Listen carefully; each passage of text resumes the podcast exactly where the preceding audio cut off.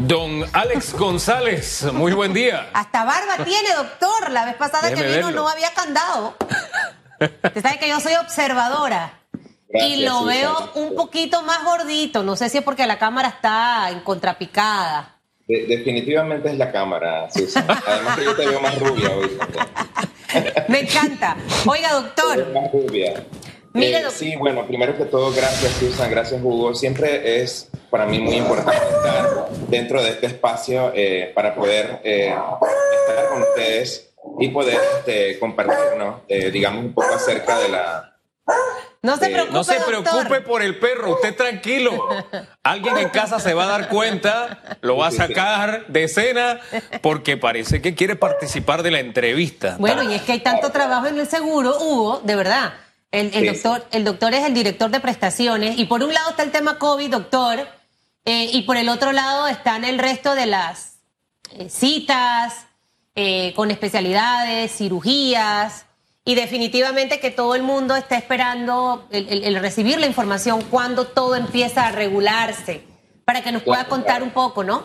Claro, mira. Bueno, les pido disculpas realmente, bueno, los No, no, realmente son compañeros y estoy también con, con ella, pero bueno, quería comentarles algo. Sí, definitivamente eh, la Caja del Seguro Social como parte de las estrategias, hemos visto, ustedes mismos han, han visto también que en estas últimas semanas ha habido aparentemente una disminución de los casos, a pesar de que hemos tenido ya dos picos significativos de casos en julio y también en, en diciembre.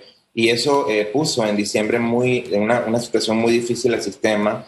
Eh, en enero nosotros eh, dimos la noticia de la apertura del- de, la ciudad de la salud y eh, desde el día de antes de ayer, en, en la noche, nosotros empezamos ya eh, con el proceso de poder trasladar pacientes que vienen realmente de la periferia hacia esta ciudad de la salud. Eh, para nosotros esto es muy importante, porque como parte de la estrategia que ha establecido la Caja del Seguro Social, ustedes recordarán que en agosto del año pasado se declaró el Hospital Irma de Lourdes Sanetatos como un hospital no COVID. Y esto eh, tenía una importancia para, el- para la red porque eh, habíamos migrado las salas de obstetricia y neonatología del complejo hospitalario hacia la 24 de diciembre para tratar de garantizar que el binomio madre-hijo estuvieran realmente protegidos en un hospital libre de COVID. Con el aumento de los casos en diciembre, hubo necesidad de que ese hospital del Irma de Lourdes Sanetato tuvo que admitir pacientes porque estaban en el epicentro, digamos, de la pandemia y tuvieron que abrir algunas salas para atender pacientes COVID. Y ahora con la apertura de la Ciudad de la Salud, para nosotros es una oportunidad de poder descomprimir los hospitales de pacientes COVID, porque en el, recordarán que en el Hospital de la Ciudad de la Salud solo se están atendiendo pacientes COVID y nosotros podríamos recuperar espacios para poder seguir atendiendo a esa población que es no COVID y que tiene enfermedades crónicas y que demanda un proceso de atención diferente a la atención por COVID. Doctor, eh, ahora que habla de la ciudad hospitalaria, parece un detalle, pero no es un detalle. O más bien, en los pequeños detalles están también los secretos de los grandes éxitos. Hace unos días el director general de la Caja de Seguro Social ofreció disculpas por el tema aquel de hospital COVID. El lenguaje asertivo tiene un impacto en la psiquis de la gente. Eh, y, y por eso los hospitales tienen nombres como La Buena Esperanza o le ponen nombres de santos, etcétera, porque al final usted debe tener en la psiquis de que allí encuentro especialistas de salud que me ayudarán a recobrar la salud. Eh, por eso también se llamaba ciudad hospitalaria, ciudad de la salud, por ejemplo, pero nos Claro. salieron con algo como hospital COVID. ¿Cuándo le van a cambiar el nombre al hospital COVID? Claro, mira, en efecto, eh, creo que ha sido una cuestión de tipo circunstancial. Hay mucha gente que ha- se ha sentido mal, lo han posteado en las redes. De hecho, el director, como tú lo dijiste, manifestó pues su, su- sus disculpas eh, públicamente, eh, ya que no pensamos que iba a ocasionar un proceso de reacción, pero creo que es importante. ¿Por qué? Porque al final lo que la gente demanda quizás son buenas noticias, como de hecho lo es una buena noticia la ciudad de la salud. Y como ustedes recordarán, este hospital no es realmente un hospital COVID que va a permanecer así, porque representa el Instituto Cardiológico, que, que es dentro de los planos de la ciudad hospitalaria el instituto que va a albergar todo lo que es cirugía cardiotorácica y para, para eso nosotros es muy importante saber que en la medida en que ese hospital ya no tenga pacientes COVID, nosotros vamos a empezar ahí a atender a los pacientes que por demanda están esperando cirugías de tipo cardiovasculares. Estas cirugías ya se empezaron a hacer en el complejo hospitalario, pero por la pandemia, obviamente el número de estas cirugías este año ha sido menor que otros años. y nosotros creemos que este edificio en algún momento tiene que volver a recuperar, obviamente, lo que representa para la ciudad de la salud, que es el Instituto Cardiológico. Hombre, pero por lo menos si no me le van a cambiar el nombre COVID, pónganmele un parche ahí, ¿no? Porque de verdad que eso es como una piedrita en el zapato. Es más, la comunicación asertiva es tan importante que hay proyectos de ley que nos los venden como positivo, aunque en el fondo son negativos. De que el equilibrio social y lo que tiene en el fondo es aumento de impuestos, por poner un ejemplo, ¿no? Y no es que se trate de un eufemismo, es algo es algo realmente importante. ¿Tienen fecha para cambiarle ese nombre o hay que esperar que pase la COVID y se convierta en lo que usted nos anunció? Claro, yo, yo creo que es importante eh, cuando ustedes como periodistas manifiestan esto y que también en las redes la gente tenga la oportunidad, porque sí he visto yo personalmente en, en muchas redes que la gente se estaba quejando del nombre. Creo que eso es ya un mensaje interiorizado. El, como tú bien decías, el director lo manifestó en una entrevista y creo que nosotros este, estamos ya evaluando esa posibilidad. Lo que pasa es que también en este momento la prioridad se concentraba en el proceso de atención de los pacientes, pero yo me quedo con esa solicitud, eh, Hugo, y creo que es bien importante que nosotros como caja también valoremos eso, porque fíjate, realmente la ciudad de la salud no hay, no tiene por ningún lado una noticia negativa y te voy a explicar por qué. Fuera del nombre, este es un proyecto que se hizo en un tiempo récord. Nosotros le prometimos realmente al pueblo panameño y con el apoyo del gobierno se hizo prácticamente en un mes, con más de 700 trabajadores trabajando día y noche para poder entregarlo. Si ustedes tuvieron la oportunidad de verlo antes de que se ocuparan con pacientes, realmente es un hospital de primer nivel y para nosotros es una deuda que teníamos con el pueblo panameño yo considero como técnico, como médico, que el personal que está atendiendo actualmente en la Ciudad de la Salud sabe perfectamente que cuenta con un, con un hospital de mucha tecnología, que evidentemente es, es, ese son el tipo de obras que el pueblo se merece. Y que si nosotros hubiésemos tenido la oportunidad de tener esta ciudad hospitalaria antes, quizás hubiésemos tenido otro, otro marco realmente eh, de respuesta en la pandemia. Susan, te escucho así. Definitivamente un ganchito porque el COVID obligó a esta administración a hacerlo rápido. Pienso, porque yo siempre no todo lo voy a ver wow, yo siempre veo algo para corregir, que desde que entró el gobierno el señor Nito Cortizo, no debió esperarse que llegara COVID. Eso empezó, debió empezar a andar desde un principio y creo que esas son las enseñanzas de vida que nos deben quedar a partir de este momento más allá del tema del nombre, ojalá que le metan el acelerador, doctor, porque aquí hacemos las cosas demasiado pausadas y pasmadas en algunos temas. Este es uno que creo que no va a traducir el, tema de atención de salud que va a recibir el hospital, pero de una manera u otra va a calmar un malestar dentro de la población panameña. Pero sin lugar a duda, gente que me escribe por mis redes, los servicios de colonoscopía, ginecología especializada, ortopedia, resonancias, las cirugías que estaban pendientes con el tema de la columna. O sea, ¿qué representa para ese asegurado que ha estado pagando su seguro toda la vida y que definitivamente producto de todo este tema COVID, eh, su atención ha estado en stand-by y que está ahí aguantándose los dolores y el malestar? O sea, ¿cómo va a funcionar esto? Eh, quisiera que me, que me pueda ampliar ese panorama. Cuando poco a poco va saliendo el país del tema COVID, cada eh, centro hospitalario empieza a activarse, a recuperar esas citas. ¿Qué papel va a jugar la ciudad hospitalaria con el nombre whatever que le pongan, eh, específicamente con los otros servicios? El asegurado está ansioso de esa información, doctor. Claro. Primero que todo quiero aclarar, Susan, que eh, también es importante ilustrar a la población y también eh, es importante recordar que no era tan fácil entrar a la ciudad de la salud, y ustedes lo saben porque esta es una instalación que estaba en un proceso, está en un proceso de litigio, incluso tiene una demanda internacional puesta por la misma compañía que estaba en construcción de la obra, y para poder nosotros entrar eso demuestra realmente el compromiso del equipo. Quizás no fue tan rápido como ustedes lo hubiesen querido, como el pueblo realmente imagina que podría haber sido. Como se merece que sea, doctor, como se merece. Al, final, mire, ahí, mejor en esa parte no la toquemos porque al final no es un tema tan suyo. No, no, pero Hubo temas legales, pero pudimos hacerlo. Entonces, para Susan, antes se pudo haber hecho.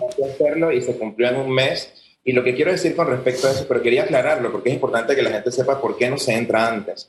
Y la otra cosa importante que tú mencionas es el tema, mira, la Caja del Seguro Social no ha dejado de atender los pacientes y es importante demostrar lo siguiente. eh, en un momento determinado, cuando ha habido muchos casos, se ha tenido que suspender la cirugía electiva y las consultas externas. ¿Por qué? Porque evidentemente la idea es proteger a la población de que no se exponga en los hospitales. Sin embargo, este, nosotros hemos realizado en este año más de 40 mil cirugías de urgencia, por ejemplo, hemos atendido a población y las veces que se ha tenido que establecer cuarentena siempre se ha mantenido un dispensario en las policlínicas, incluso para poder convertir el hospital del complejo hospitalario metropolitano en un hospital COVID, nosotros tuvimos que sacar la consulta especializada hacia las policlínicas y eso está perfectamente publicado en las redes de la Caja del Seguro Social. O sea que es cierto que existe una demanda insatisfecha y eso es comprensible eh, que la población lo manifieste y nosotros ahora ya hemos empezado un proceso de nuevo de reactivación. Mientras la pandemia nos permite, nosotros empezamos nuevamente, de hecho ya las, consultas se han agendado en las policlínicas nuevamente, nosotros estamos haciendo más cirugía, eh, por ejemplo en el Susana Jones, donde se hace cirugía electiva, donde es un hospital realmente no COVID, igual que en el Hospital Irma de Lourdes Sanetatos, todos los días se operan cirugías eh, eh, cirugías de urgencia, por ejemplo, la parte quirúrgica, ortopedia, eh, urología, otorrino, o sea, son realmente, y los partos, nosotros tenemos la mayor, una de las mayores maternidades del país, no ha parado realmente ese flujo. Este año hemos tenido prácticamente la misma cantidad de partos que todos los años y ninguna paciente ha sido desatendida. Hugo le va a preguntar, pero quiero que me diga, eso es lo bonito, ¿tienen el número de lo que está pendiente? ¿Saben cuántas cirugías quedan pendientes? Eh, en este momento? ¿A partir de cuándo ya empieza eso o ya están dando? ¿Cómo hace la gente que está pendiendo? Si hay un número ahí, doctor. Claro, por supuesto. Mira, cuando nosotros, cuando, bueno, cuando entró la administración, yo no estaba todavía como director ejecutivo, pero sí, cuando se entra la administración, habíamos heredado una cantidad de 19 mil cirugías pendientes. Eh, obviamente con la pandemia se empezaron a atender cirugías prioritarias, pero evidentemente ese número que ahora estamos nuevamente actualizando porque recordarán que la pandemia no nos ha dado espacio de poder establecer un programa continuo de cirugías. Ahora que nosotros estamos recuperando, eh, estamos estableciendo cuál sería la nueva mora, pero te puedo adelantar que tenemos una, una mora, eh, por ejemplo, o una, una gran cantidad de pacientes esperando cirugía, por ejemplo, oftalmológica, eh, la parte de la cirugía cardíaca, la cirugía ortopédica, y esas cirugías eh, nosotros ya estamos buscando alternativas. Primero empezamos con el complejo hospitalario, abrimos un espacio, convertimos una sala que era una sala de eh, intensivo para convertirla en un espacio para poder atender pacientes de cirugía cardíaca y se empezaron a hacer dos o tres casos por semana y luego se, se fue aumentando hasta cuando aumentaron los casos en diciembre y tuvimos que volver a suspender. Y realmente nosotros pensamos que ya es momento también de empezar, porque el COVID no se ha ido, y Susan y Hugo, nosotros vamos a tener que seguir viviendo con esta realidad y tenemos que ir readaptándonos. Parte de eso ha sido la estrategia de la apertura de la ciudad de la salud, porque al descomprimir las salas del complejo hospitalario, nosotros podemos recuperar espacios para poder atender a esos pacientes con los cuales están demandando otro tipo de atención y poder convertir salas que son COVID en salas no COVID, así como, como lo hemos estado haciendo, digamos, durante toda la pandemia. Hugo. Sí, eh, quisiera saber el porcentaje de mora quirúrgica que tienen en este momento, porque nos dio un bosquejo. denos el porcentaje de mora para entonces hacerle la siguiente pregunta. Claro, en, este momento nosotros estamos actualizando realmente la mora y te explico por qué. Porque en medio de la pandemia, como te expliqué al inicio, habíamos hecho más de 40 mil cirugías, pero todas estas cirugías son de urgencia. Las cirugías electivas que se han hecho realmente son cirugías en la, en la, manera, en la, medida en que la pandemia nos ha permitido. Hemos estado haciendo cirugías solamente electivas, eh, algunas en el Hospital Susana Jones, en el interior del país algunas también, y en el Hospital de la 24 de diciembre. En cuanto nosotros tengamos ese estudio, con mucho gusto yo puedo mostrarte cuáles son las cifras y estamos haciendo una actualización con todos los hospitales para poder establecer cuáles van a ser las nuevas medidas de atención tanto quirúrgica como de medicina especializada, porque también hay muchos pacientes que están demandando citas eh, con especialistas y eso es lo que nosotros queremos ahora abordar una vez que hayan bajado un poco más los casos. Hay otro tema que no necesita grandes estudios y que realmente es un problema prácticamente, ya es un mal congénito en la caja de seguro social. Va de administración a administración a administración y no se soluciona. ¿A qué me refiero? A estas largas filas. Hace una semana, creo, sí, hace más o menos una semana, Telemetro mostraba algunas policlínicas y yo no sé, a uno le parte el alma. Yo no sé qué sienten ustedes cuando ven esto. Pero uno como ciudadano, como ser humano, le parte el corazón ver a personas que van a buscar salud, enfermas, esperando ver la posibilidad de obtener una cita desde la madrugada, haciendo fila en la calle, entre vendedores ambulantes, en algunos casos entre aguas negras, etcétera. Mire, yo no sé, yo siento que para esto no se necesita grandes estudios, se necesita simplemente un poquito de buena voluntad en cada policlínica para, para que este cuadro pase a formar parte del pasado. Si usted no va enfermo, termina de enfermarse allí. Es más, uno de los tantos casos que cubrió Germain, recuerdo que tenían a la gente que iba por el tema de hisopados con los que iban a buscar cita médica. O sea, de verdad que yo no logro entender cómo estos procesos no son revisados en cada policlínica, en cada centro de salud. Y por fin pasamos a que estas cosas de, no de tercer mundo, ni de, ese de, de octavo mundo, pasen a, ser parte del pasado. Esa parte, no sé si es que se han habituado en la caja, bueno, eso es normal, eso está bien, eso es lo usual, o si en algún momento de verdad se van a enseriar y darle al asegurado el trato que se merece, primero como ser humano y segundo porque no es gratis, lo paga, lo paga caro y lo paga por adelantado, doctor. Sí, para nada. Mira, eh, una cosa importante, eh, Hugo, es que también cuando se, hace, levantan este tipo de información, si ustedes le dan seguimiento, han podido notar que también ha habido cambios y les voy a explicar por qué. Cuando los asegurados, primero que todo hay que situarse y no es echarle la culpa a la pandemia, pero la pandemia sí ha cambiado la forma en los procesos de atención. Y muchos asegurados antes, como tú bien lo has mencionado históricamente, tenían su cita, por ejemplo, eh, organizada a 10 de la mañana, 9 de la mañana y permanecían desde temprano, obviamente para no perder sus cupos, ¿verdad? Porque es parte de la cultura. Eso nos ha pasado muchísimo. Hay personas que están en la fila, por ejemplo, que tienen una cita a las 9 de la mañana y están desde las 5 de la mañana y en, y en pandemia también el equipo ha tratado de garantizar un poco de que las filas obviamente mantengan un distanciamiento y se va acumulando las personas que van, no solamente por isopados, sino por laboratorios, por este, nosotros lo que hemos hecho ahora con los directores es empoderar a los directores médicos y decirles, ustedes tienen una responsabilidad en tratar de garantizar y se han hecho realmente eh, capacitaciones nuevamente con todo el equipo y además con atención al asegurado para que le explique. Hay personas que han estado en la fila y que de repente este, se le dice, ¿usted a qué hora tiene la cita? La tengo a las 10. Bueno, vaya tranquilo, desayune, vaya a su casa si está cerca y venga a la hora que le corresponde porque nosotros tenemos también que garantizar que los espacios internamente de las policlínicas que atienden realmente a una gran cantidad de la población, porque ustedes entenderán, hay mucha gente que va, por ejemplo, a sus trabajos y se baja a las 5 de mayo y no es su zona quizás de atención, pero va directo a la policlínica, Manuel Ferrer Valdés, por ejemplo. Y la policlínica entonces dobla la cantidad de pacientes que tiene que atender y evidentemente tiene que estar constantemente reinventándose. Nosotros hemos hecho, por ejemplo, en las farmacias, hemos eh, alternado filas, por ejemplo, para atender a los jubilados, atender a los otros pacientes que vienen, por ejemplo, sospechosos de COVID. Hemos dividido en cada cuarto urgencia también los pacientes respiratorios de los pacientes no respiratorios, pero evidentemente la demanda es alta y en pandemia se ha agudizado producto de que mucha gente se quedó en sus casas esperando realmente eh, por temor a la pandemia y ahora que se han abierto los espacios para la atención, la gente evidentemente va a buscar sus medicamentos, va a buscar su atención y tiene que ser una relación constante. al final entendemos, doctor, eh, la pandemia tocó mi vida y la cambió, pero me tengo que poner los pantalones y esa es Susan, porque soy así una soldada de la vida, no me puedo echar ni achicopalar. Es parte del proceso, le tocó a este gobierno, quería ser rey, tire besito, como digo yo. Usted quería llegar ahí, tire besito. Ahora bien, yo tengo 44 años, en junio, si Dios me lo permite, cumpliré 45. Y desde que tengo uso de razón, doctor, las filas en la caja del Seguro Social para sacar cita no vienen de este momento. Vienen de hace muchísimos años y quizá usted ni estaba por ahí. Es decir, que esa es una deuda que tenemos con el país.